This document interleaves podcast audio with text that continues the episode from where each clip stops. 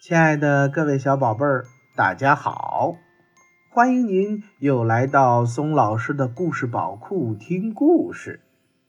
为了方便更多的小宝贝儿收听松老师的故事啊，我们的微信公众平台上线了。你可以让妈妈帮助订阅。订阅方法如下：打开微信，在屏幕的右上角点击加号，选择添加朋友，然后点击公众号，搜索“松老师故事宝库”。打开以后，选择关注就可以订阅听故事了。又或者直接扫描我们的公众平台二维码关注订阅，请记住，松老师的“松”啊是松鼠的“松”。松老师愿做一颗小松子儿，每天给可爱的小松鼠们讲故事。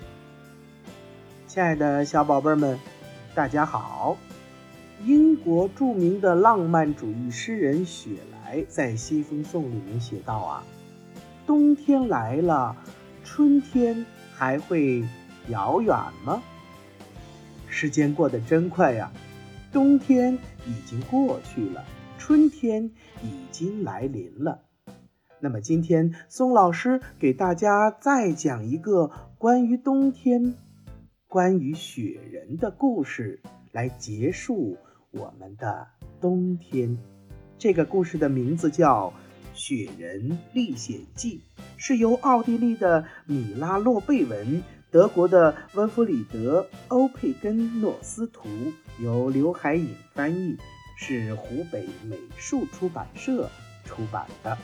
好了，宝贝们，那么接下来我们一起听故事吧。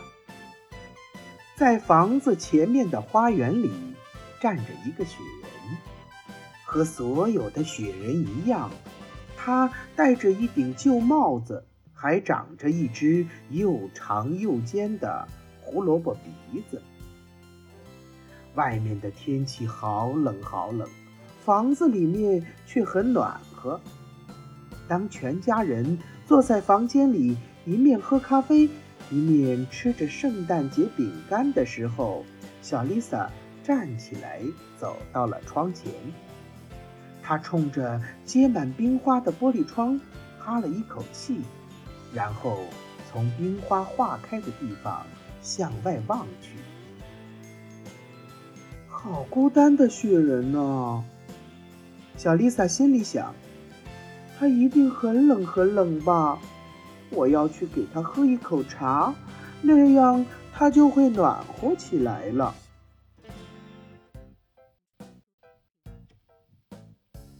小丽萨跑到花园里，为雪人喝了一口茶，然后又跑回了房间。就在这时，那个原本很普通的雪人变得再也不像以前那么普通了。他的脑子里突然有了想法了，那是一种不安分的奇异的念头。而那些普通的雪人。根本不会动脑子，没有感情，也没有思想，他们只会笨笨地站在那里，一声不吭。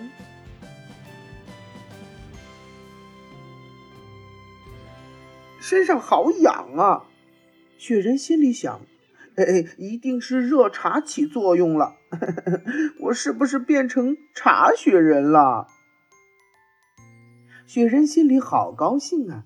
他想，雪人只能呆呆地站着，茶雪人可以到处跑来跑去呢。茶雪人迈开雪白的脚丫，慢吞吞地向花园门口走去。到了门口，他还转身冲着小丽萨挥了挥手。要知道，一个可以四处走动的茶雪人，当然也会转身了。只是因为窗户上那块冰花融化的地方又结满了冰花，小丽萨没有看到它。茶雪人迈着笨笨的步子走出了花园，开始在城里东瞧西逛。人们都非常惊讶，大家哪里见过茶雪人呢？哎呀！茶雪人叫了一声，因为他一下子撞到了路灯柱子上。哦天哪！茶雪人又叫了起来，因为他的帽子从头上掉了下来，咕噜咕噜的滚远了。一个小男孩正好路过这里，帮他把帽子捡了起来。呃，谢谢你，茶雪人对小男孩说。嗯，我觉得城市不适合我哎，我可不想做一个天天说“哎呀，天哪”的人。嗯，不如去一个没有那么多路灯柱子的地方吧。那你只能去乡下了。小男孩告诉他，并且给查雪人指了路。茶雪人迈开雪白的脚丫出发了。他一会儿就来到了开阔的原野上。原野上白茫茫一片，田野和草场上都覆盖着厚厚的白雪，真美呀！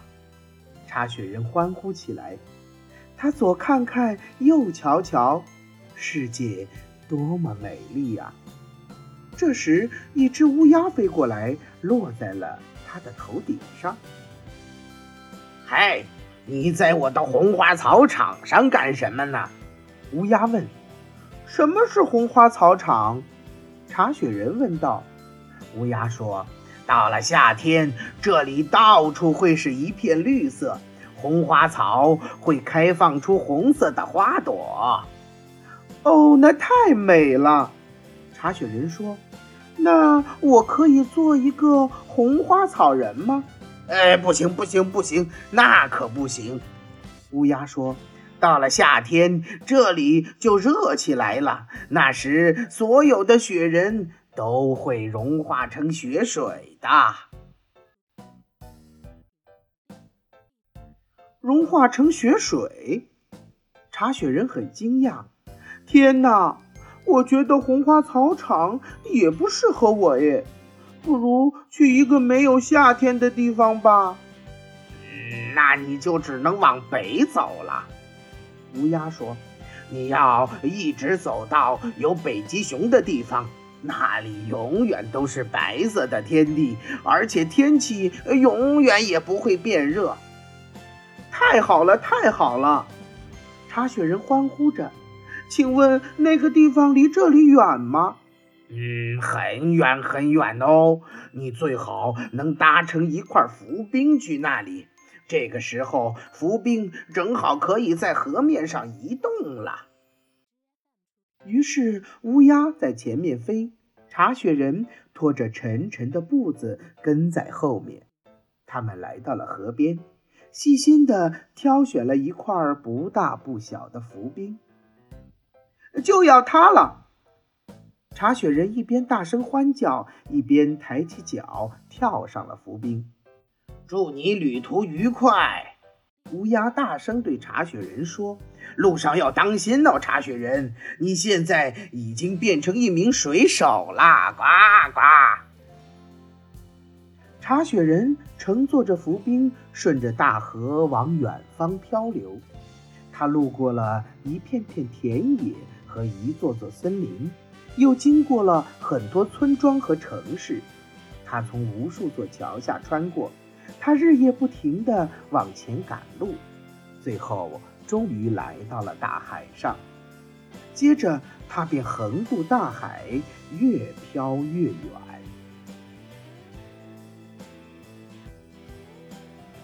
如果你们想问，查雪人最后是不是到达了北极熊那里呢？是的，他到达了。如果你们想问他过得好吗？